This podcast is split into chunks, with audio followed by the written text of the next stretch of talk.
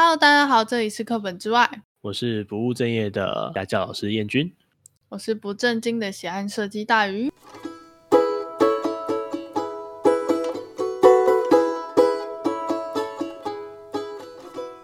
好，我们要先来聊聊什么呢？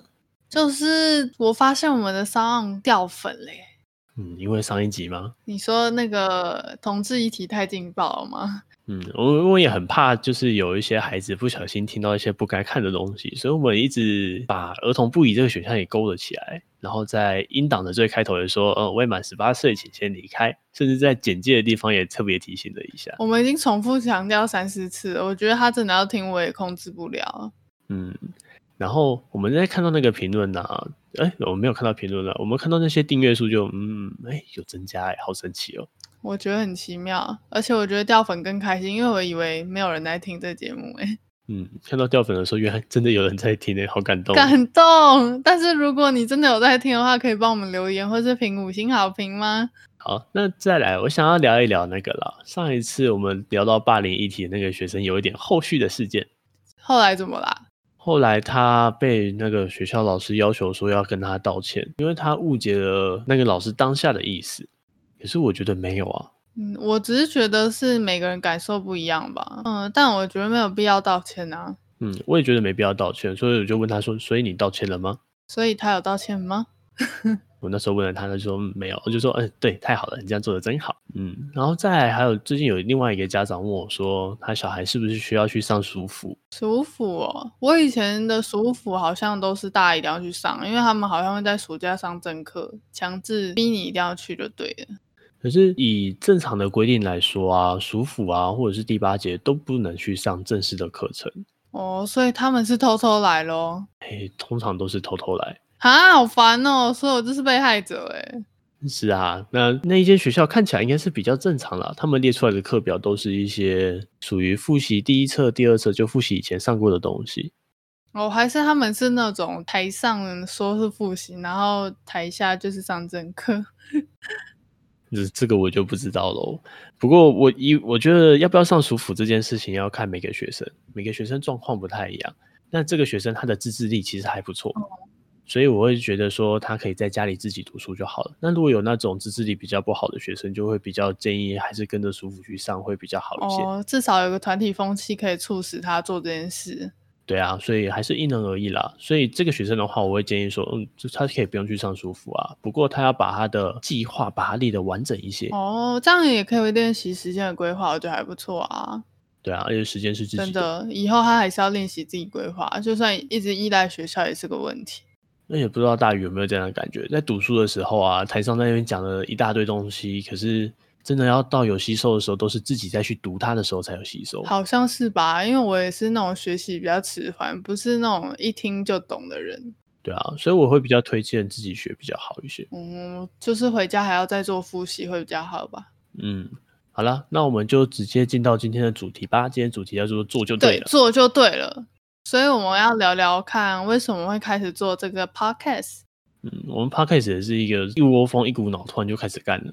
这是临时起意啊。对啊，然后我那是哪时候开始的啊、就有一天我就觉得，哎、我们聊这个议题好像也没有听过任何 podcast 在谈这个，就觉得，哎、那就来做吧，反正没人听就算了。嗯，然后我们开始的时间，我刚才看了一下，好像是五月十号开始的欸，其实到现在才过了大概三个礼拜左右。已经这么久了吗？我以为我们才刚开始。 没有，已经我们录了也不录了不少哎，录了不少东西出来了。现在到现在几集啊？这一集的话有六七集了吧？这集是 EP 零四，我们中间录了一集去花莲玩的，录了一集访谈的，这样录了六集吧。哦，这么狂！我觉得录六集不是最狂的，是我们什么收入都还没开始赚，我们也不知道这个东西会不会赚钱，我们就买了两只麦克风。哦，我怕我的那个耳机会强奸大家耳朵， 所以呢，还是投资一下一个麦克风，对大家也比较好。然后可能也是因为开始录 podcast，现在听到其他的 podcast 就觉得有些音质我没有很喜欢， 可你以前都没有在意啊，真的耶，以前不会在意耶，可是当自己录的时候，就发现在意的东西开始变得不一样了。你开始会挑人家瑕疵。嗯没办法、就很像有些那种影片制作人，他们是一个导演好了，他们可能小时候是啊，我好喜欢看电影哦，所以我想要去做，未来想要当导演。那当上导演之后，看电影就说不行，他这个运镜怪怪的，这个画面的配色好像不太好，这个剧本可能需要再想想，这样就是开始有一种专业的坚持吧。对吧、啊？那种开启专业的兼职。反正就是想要呈现好的节目给大家啦。然后还有一个部分是我们可以来练习自己的口条。对，因为像我本人、啊，应该大家都都听得出来，我就是一个非常口疾的人。 呃，有可能听不出来啊，因为我们的后置全部剪干净。哪有？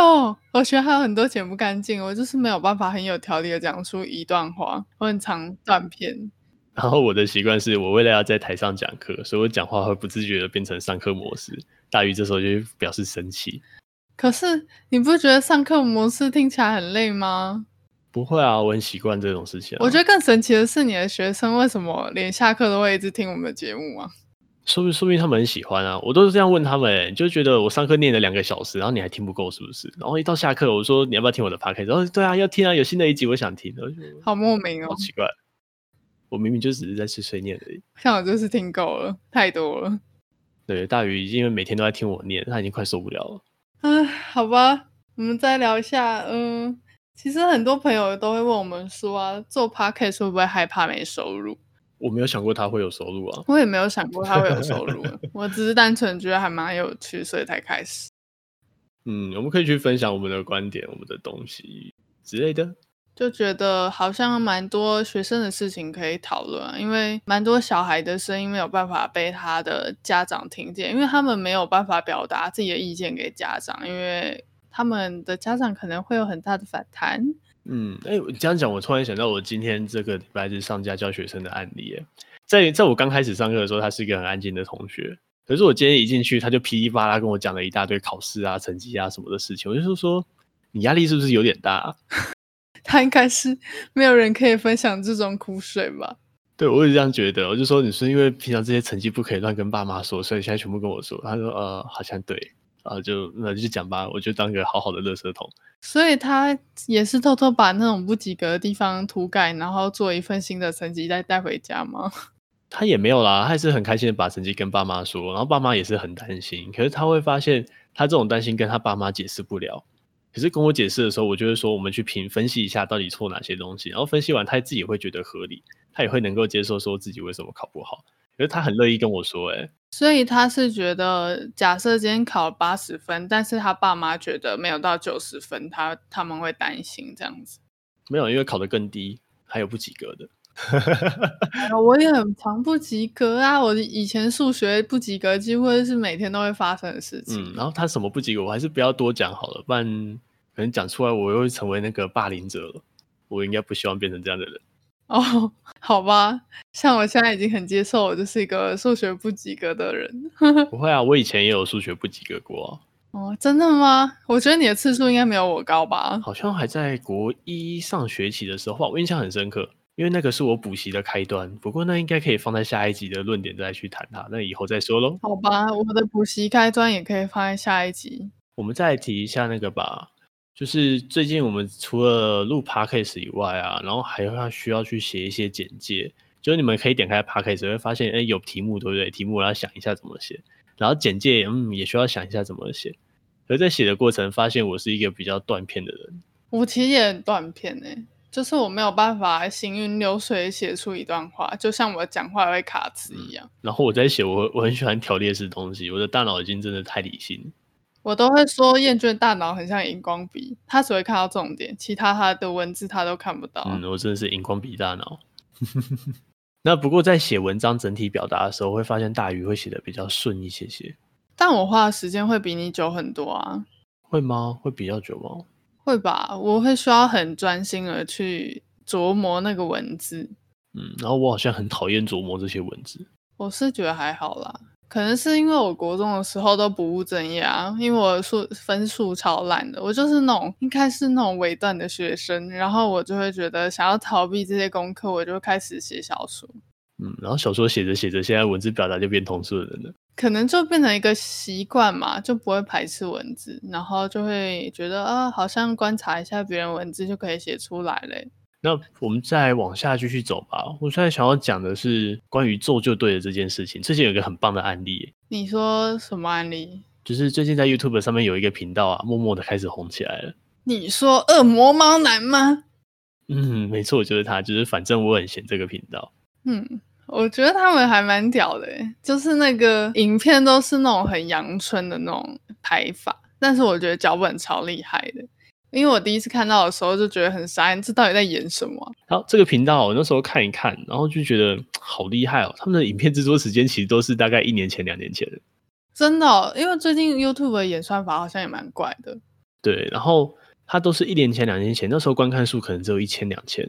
哈？什么？我现在看他们有十几万人订阅，就是收看过，对，那都是后续才进去看的事情。所以是最近演算法改导致他们爆出火爆窜红吗？对啊，是这样子导致的，没错啊。可是我觉得这种就是一个机会啊，因为他们也是就像我们说的那种拱狼的精神，就是持续做就对了。所以我很敬佩他们、欸，可是我觉得前提是他们的企划也真的很棒。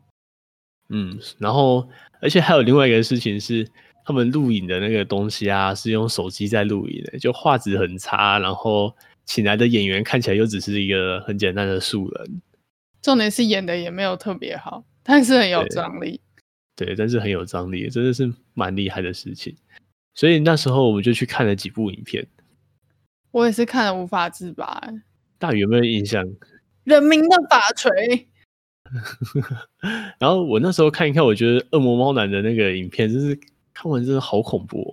这部影片比较特别，它是爆红之后才出的影片，哦，恶魔猫男是新出的哦、是它是爆红之后才出的影片。然后它爆红之后，有些人就会开始质疑说：“哎，你们会不会因为爆红之后，你们的影片品质就下降？”可是没有，这一遍影片我看完之后有点吓到。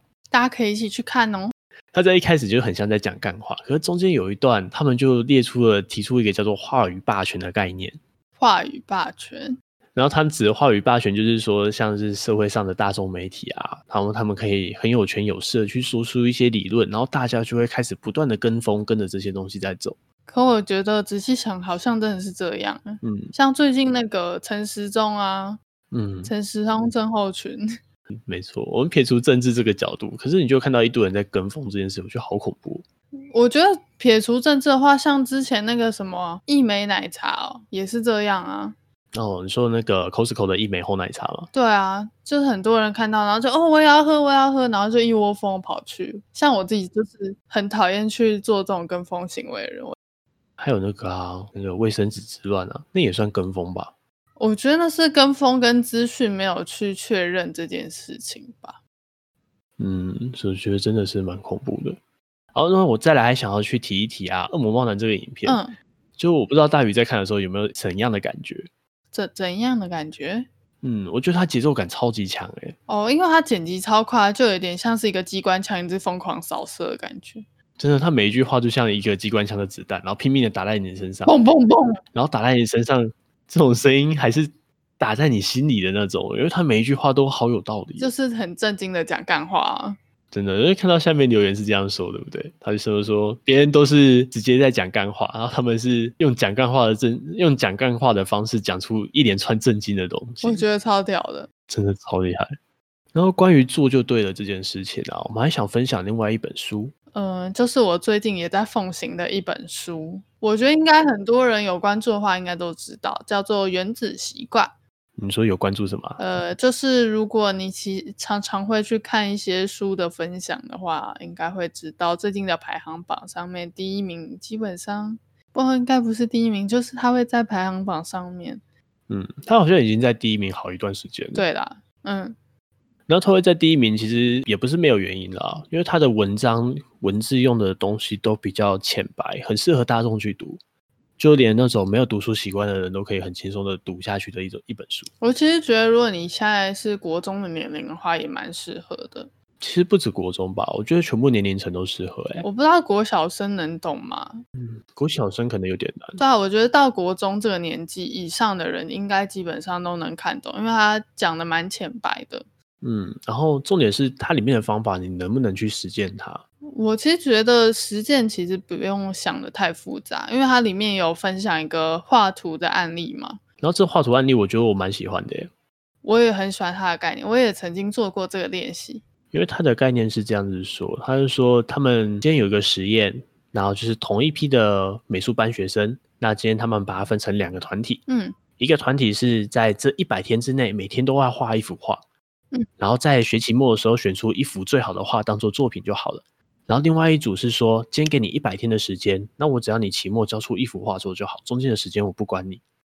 嗯，然后最后啊，这两这两个团体，然后都各取出可能有十位角色好了，各有十位的学生，那他就把这十张画作拿出来比较，然后发现一件事情，然后他们发现啊，这些每天都画一张，然后画了一百天的人，挑出最后最好的那一张，远比一百天内只画一张图的学生还要画的来得好。所以你会发现啊，就是做的烂也没关系，你就是需要一直持续的去做，然后有做才会有改变的空间。像我之前也有曾经挑战一个月，每天都做一个小插图的练习，嗯，就是要有一种不断反思的感觉。我也深有同感。因为你每天画的时候，你就会慢慢的改进自己觉得昨天不好的地方。其实像我们的 podcast 也是啊，其实我们现在听到我们可能第一集录的吧，或是 EP 零一、EP 零二，我们都觉得那音质好差哦，然后讲话好结巴哦，然后一点流畅感都没有。而且完全没互动感可言欸呢、对啊，好像都是我在讲话比较多，对不对？希望大家以后可以想要听我讲话，应该会啦，虽然说我讲话很有磁性，不要提了，不要吹捧他，拜然后托。我讲话真的很有磁性啊，学生说的。怎么会有人有自我的感觉良好成这这样？然后换了麦克风之后，我觉得我声音更好听了呢。听说我的声音超低沉的，好，我们不要再讲这个，这不是重点。好啦，那所以原子习惯的小小分享应该是到这边了吧？大鱼还有什么想分享的吗？我只是觉得，像我也是那种很完美主义的人，我觉得原子习惯还蛮实用的，嗯，就是可以帮助我不要一直想要做到最完美的东西，而是注重我每一天进步的过程。那大鱼刚才提到的这种东西啊，我可以简单说明一下。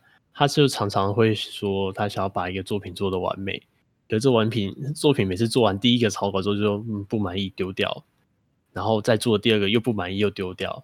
可是这样过了三四天，四三到四天之后啊，出来的成品嗯还是没有出来。就我觉得不要那么拘泥于你做不好这件事情，就是至少你要先做出一个成果，然后你就经由那个成果再去做改善，这样子。 这也是我们现在 podcast 制制作方法的一种方式。所以如果有最近开始听的听众，建议听后面几集就好了，前面的真的不太 OK，我们自己都这样觉得。拜托哎不要听我前面超尴尬，因为我就是设计系，你知道吗？很少跟人家社交，就变得有点避俗避俗。也不知道你们会不会发现，我们后面录的品质啊，还有节奏感，我觉得应该会比以前好很多了。所以做就对了这件事情啊，我们并不要，就是我觉得不要去想说做这个东西你可以有怎么样的收获，或者是说啊，应该用金钱来衡量好了，就是你不要觉得说做这件事情就一定要获得金钱。